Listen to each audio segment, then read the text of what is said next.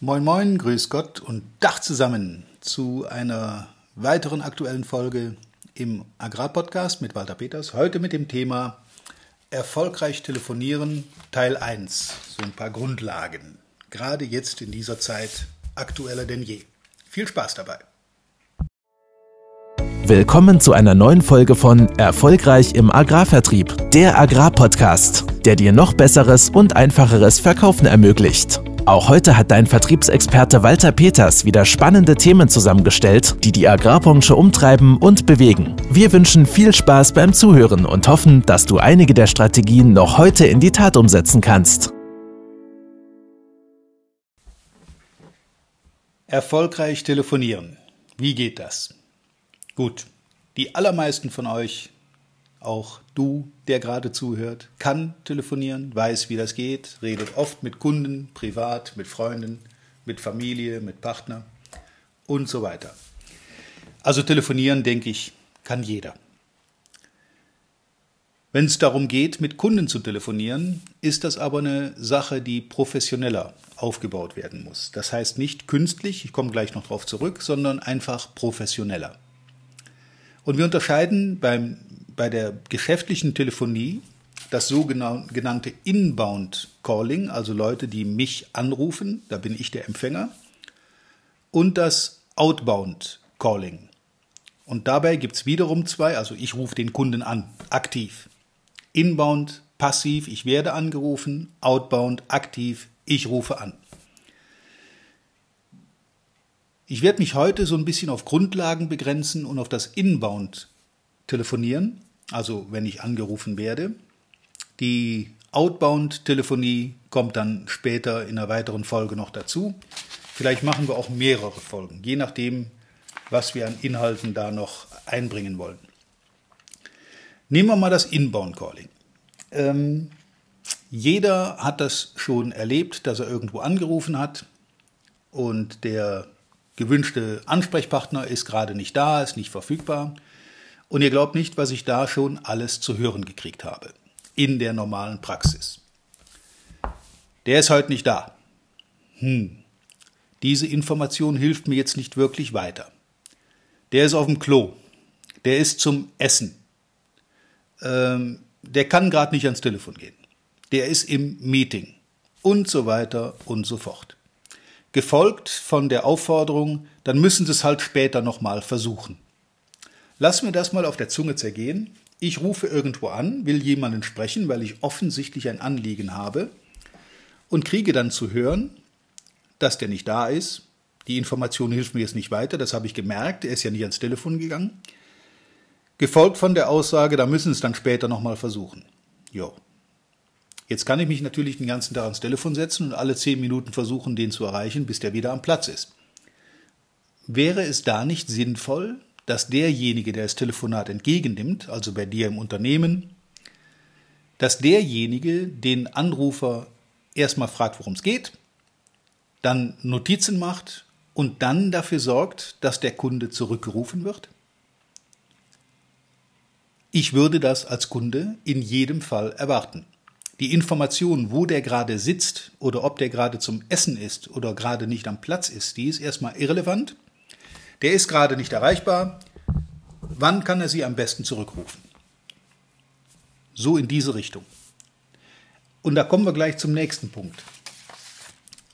Viele Telefonleitfäden sind mehr oder weniger mh, hm, holprig formuliert. Dass ein Leitfaden benutzt wird, dagegen habe ich nichts. Wenn ich zum Beispiel ein Hotel anrufe, dann meldet sich da das Hotel Sonnenschein mit der Frau Müller und schön, dass Sie uns anrufen. Ähm, was kann ich für Sie tun? Vielleicht das Ganze nochmal in Englisch wiederholen. Ähm, dass ich also erstmal minutenlang zuhören muss, bevor ich mein Anliegen loswerde. Erste Regel, Telefonannahme kurz, knapp, höflich und nach Möglichkeit umgangssprachlich, also normal formuliert. Kurz prägnante Aussagen, höflich, freundlich. Man muss mit dem Telefon flirten. Ich sage das nicht zum ersten Mal, aber wenn jemand mich anruft, dann freue ich mich zunächst mal, dass sich jemand für mich, meine Leistung oder mein Angebot interessiert. Es könnte natürlich auch sein, dass der eine Reklamation hat. Auch dann freue ich mich, dass er mir sie sagt. Denn wenn er nichts sagt und dann einfach nur woanders kauft, weil er mit mir mega unzufrieden ist, dann ist mir nicht geholfen. Ich kann mich doch nur verbessern, wenn der andere mir sagt und sich auch überhaupt meldet mit dem, was ihm nicht gefällt. Es muss also für euer Gegenüber möglichst einfach sein. Kurz, prägnant, einfach. Höflich, freundlich, selbstverständlich. Und so muss auch ein Telefonleitfaden funktionieren. Wenn ich denn so eine Begrüßungsfloskel formuliert habe, die möglichst alle Anrufer hören sollen in meinem Unternehmen, dann ist es so, dass die ebenfalls auch kurz, prägnant und höflich, freundlich und schnell sein muss. Man muss nicht ins Telefon bellen. Wenn ich sehe, wer anruft, mache ich das manchmal. Peters, moin. Aber wenn ich den Anrufer nicht kenne oder ich weiß noch nicht, worum es geht, dann gibt es eine ganz offizielle Regel, wie man sich am Telefon melden soll.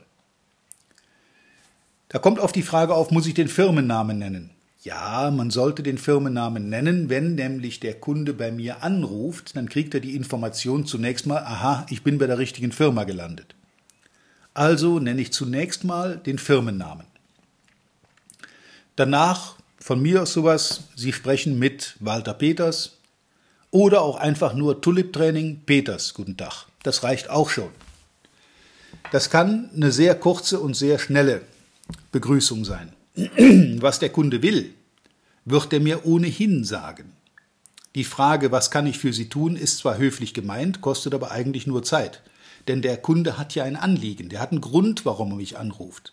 Warum sollte er mir den nicht nennen? Deshalb Firmenname, damit der Kunde Bestätigung kriegt, er ist richtig gelandet, er ist genau da, wo er hin wollte. Und dann noch den Teilnehmernamen, also meinen eigenen Namen. Sie sprechen mit Walter Peters. Wenn das passiert ist, kommt natürlich vom Kunden irgendwo erstmal sein Name und sein Anliegen. Ich rufe an, weil. Kein Problem. Wenn er sich mit seinem Namen gemeldet hat, sage ich nochmal, guten Tag, Herr Müller. Ja, ich habe das verstanden, ich habe das mitbekommen, was Sie gesagt haben. Ich habe mir Notizen gemacht. Wenn du es selber lösen kannst, bitte sofort. Wenn du es nicht selber lösen kannst, sondern ein Kollege muss das übernehmen oder du musst das im Kollegenkreis noch vorher abstimmen, was dann da passieren soll, dann natürlich einfach dem Kunden klar sagen, ich werde mich darum kümmern, dass Sie kurzfristig eine Antwort kriegen, am besten mit einem Zeitpunkt. Ich rufe Sie zum Beispiel heute Nachmittag um zwei an, bis dahin habe ich das geklärt, damit der Kunde weiß, was passiert. Es gibt kaum was Schlimmeres, als irgendwo anzurufen, ein Anliegen zu hinterlassen und dann kriegt man vielleicht noch gesagt, ja, äh, wir melden uns. Und das war's. Das kann teilweise zwei, drei Tage dauern. Soll ich mich jetzt drei Tage vors Telefon setzen und warten, dass ich angerufen werde? Bitte beim Telefonieren immer in die Situation des Gegenübers versetzen. Ein Kunde, der mich anruft, hat ganz klar ein Anliegen. Der will irgendwas, der will eine Information, der will eine Terminabsprache, der will irgendwas mit mir besprechen. Wenn ich nicht weiß, worum es geht, wird das mir sagen. Und dann so schnell wie möglich eine Lösung herbeiführen, am besten sofort am Telefon, wie gesagt, wenn das nicht geht und man muss Rücksprache nehmen mit dem einen oder anderen, dann eben Rücksprache nehmen. Ein Anruf, der mich erreicht, kommt für mich als passive Person in diesem Zusammenhang immer überraschend. Ich bin also nicht darauf vorbereitet, auf das, was der, der Gegenüber von mir will. Deswegen Analyse, worum geht's? Was ist das Thema? Was, worüber müssen wir es haben? Kann ich ihm weiterhelfen? Brauche ich die Hilfe von meinem Chef, von meinem Kollegen, vom Fachberater, von wem auch immer? Und dann dafür sorgen, die Verantwortung übernehmen für diesen Kunden, dass ihm geholfen wird, dass er eine Lösung kriegt, dass er eine Antwort kriegt. Eigentlich ganz einfach, oder? Wer hat sich noch nicht darüber geärgert, dass er irgendwo anruft und muss sich dann zunächst mal gefühlte fünf Minuten lang die Begrüßungsfloskel anhören, die irgendjemand diesen Leuten da verbrasselt hat? Und jetzt sagt das jeder von der Putzfrau bis zum Geschäftsführer, sagt diesen Satz auf. Also ich bin dann nach zwei, drei Worten schon raus. Da höre ich eigentlich schon nicht mehr zu. Bis die dann fertig sind, habe ich fast mein Anliegen schon wieder vergessen. Also kurz, prägnant, höflich, freundlich, sachlich orientiert und ziellösungsorientiert. Flirten ins Telefon, einfach fürs Gegenüber. Am besten umgangssprachlich, das heißt nicht Gossensprache, sondern so, wie man normalerweise mit Leuten reden würde. Ich habe mir schon viele Telefonleitfäden angeguckt, inklusive meinem, einig, ein, meinem eigenen, den ich äh, entwickelt habe. Und das hat mit Umgangssprache in ganz, ganz vielen Fällen nichts zu tun. Das ist Schriftdeutsch. Wir brauchen am Telefon aber Sprachdeutsch. Das ist ein Unterschied. Ich formuliere, wenn ich mit Leuten rede, natürlich anders, als wenn ich denen einen langen Brief schreibe. Dann sind da gestellte Formulierungen drin. Das muss ähm, äh, fehlerfrei sein. Es darf in einem gesprochenen Wort durchaus auch mal ein Versprecher drin sein. Das spielt überhaupt keine Rolle. Umgangssprache heißt Sprechdeutsch, nicht Schriftdeutsch.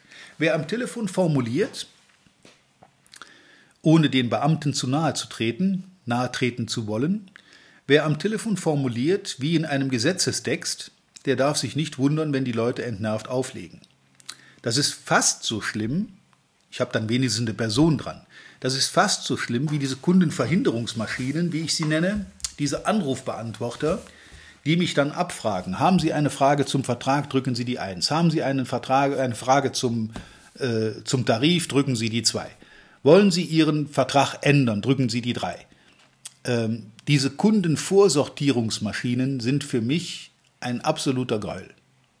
Ich bin Kommunikationsexperte, ich kümmere mich um Kommunikation, wie kommen Worte rüber, wie kann man reden, damit das Gegenüber das auch mitkriegt, was man sagt, damit ich richtig verstanden werde, muss ich mich natürlich entsprechend ausdrücken. Und das gilt am Telefon umso mehr, weil da fehlt mir natürlich auch so ein Stück weit die Körpersprache, die Mimik. Ich weiß nicht, wie meine Worte auf den anderen reagieren. Ich höre nur seine Stimme. Die kann fröhlich, genervt, äh, gelangweilt, wie auch immer klingen, aber darauf kann man reagieren. Und wer das ein bisschen geübt macht, der hat damit auch kein Problem, mit wildfremden Leuten in Kontakt zu kommen und von wildfremden Leuten sich anrufen zu lassen. Ich wiederhole mich. Kurz, prägnant, umgangssprachlich in einer netten Form. Wie gesagt, nicht bitte Gossensprache, sondern Umgangssprache, so wie man normalerweise miteinander redet, wenn man sich gegenübersteht. Höflich, freundlich, flirten mit dem Telefon und dem Gegenüber oder mit dem Gegenüber klare Absprachen treffen. Ich rufe Sie heute Mittag um 14 Uhr an. Bis 13 Uhr haben Sie eine Antwort von uns. Bis 15 Uhr meldet sich unser äh, Fachberater zu dem Thema, wenn es eine Fachfrage ist, die du nicht selber beantworten kannst. Achtet auf Formulierungen, Achtet darauf, dass Leuten geholfen wird und dass sie sich wohlfühlen beim Telefonat und vor allen Dingen, dass sie Lust bekommen, bei dieser Firma gerne wieder anzurufen. Das ist so das zentrale Thema, auch in der Telefonzentrale. Ähm, wer diese einfachen Regeln beherrscht, wird am Telefon nur sehr selten in Probleme kommen. Manchmal reicht es auch nur, eine nette Telefonstimme zu haben. Wenn dann noch ein bisschen die Formulierung geübt wird, perfekt. Und Verantwortungsübernahme, dem Kunden soll natürlich geholfen werden.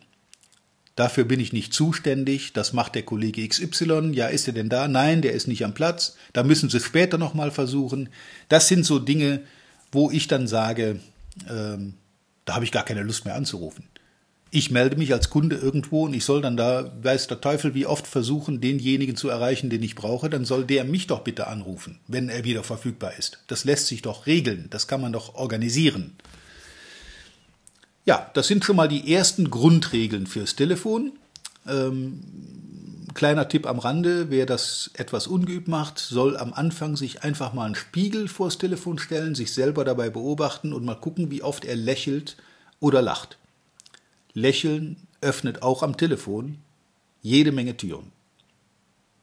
Okay, das soll es dann für heute schon mal gewesen sein. Das ist das erste, die erste Folge. Ich sehe schon, wir müssen da mehrere machen. Heute ging es ums Inbound Calling, also wenn wir angerufen werden als passive Empfänger. Beim nächsten Mal gehen wir dann in Richtung aktives Anrufen von Kunden, Outbound Calling. Das ist wieder eine, eine andere Baustelle, aber auch da gibt es ein paar einfache und leicht zu befolgende Regeln, um solche Telefonate entsprechend erfolgreich zu machen. Gut, das soll es jetzt dann für heute tatsächlich gewesen sein. Ich wünsche euch wie immer viel Spaß dabei, neue Erkenntnisse, viel Erfolg und natürlich reiche Ernte. Euer Walter Peters. Vielen Dank, dass du heute wieder dabei warst. Wir hoffen, du hattest genauso viel Spaß wie wir. Wenn dir gefallen hat, was du gerade gehört hast, dann war das erst der Anfang. Denn auf walter-peters.de-termin erhältst du kostenlos und unverbindlich ein Beratungsgespräch mit Walter.